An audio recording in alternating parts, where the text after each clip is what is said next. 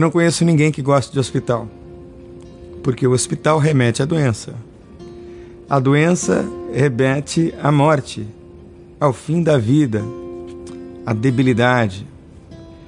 Pouca gente que eu conheço tem a coragem e a disposição para livremente visitar, por exemplo, uma ala de cancerosos no Instituto do Câncer. Nós temos uma repulsa e um medo natural da doença. E isso, sem dúvida nenhuma, se reflete no doente. Ao longo da história, as doenças apareceram e causaram pavor, espanto, como se fossem pragas enviadas por Deus para castigar toda uma nação, toda uma sociedade.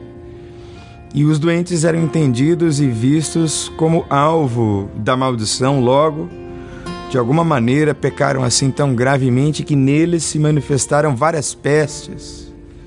E por isso mesmo eram tratados com muito preconceito.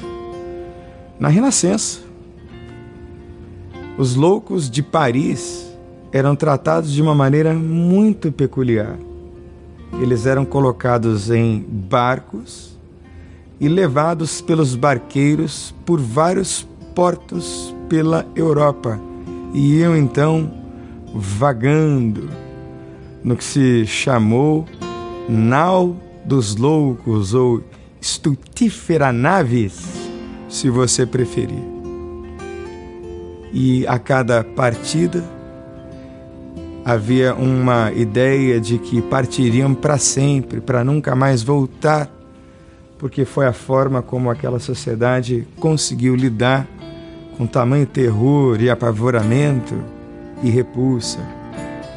Muito mais sofreram os mentalmente afetados, os loucos, como eram chamados.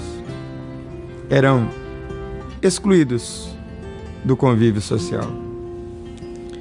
E nós estamos dentro de uma sociedade em certo sentido, em certa medida, exclui os doentes, os mantendo a uma distância segura, os mantendo a uma distância segura do seu convívio social que deve ser sempre alegre, frutífero, agradável.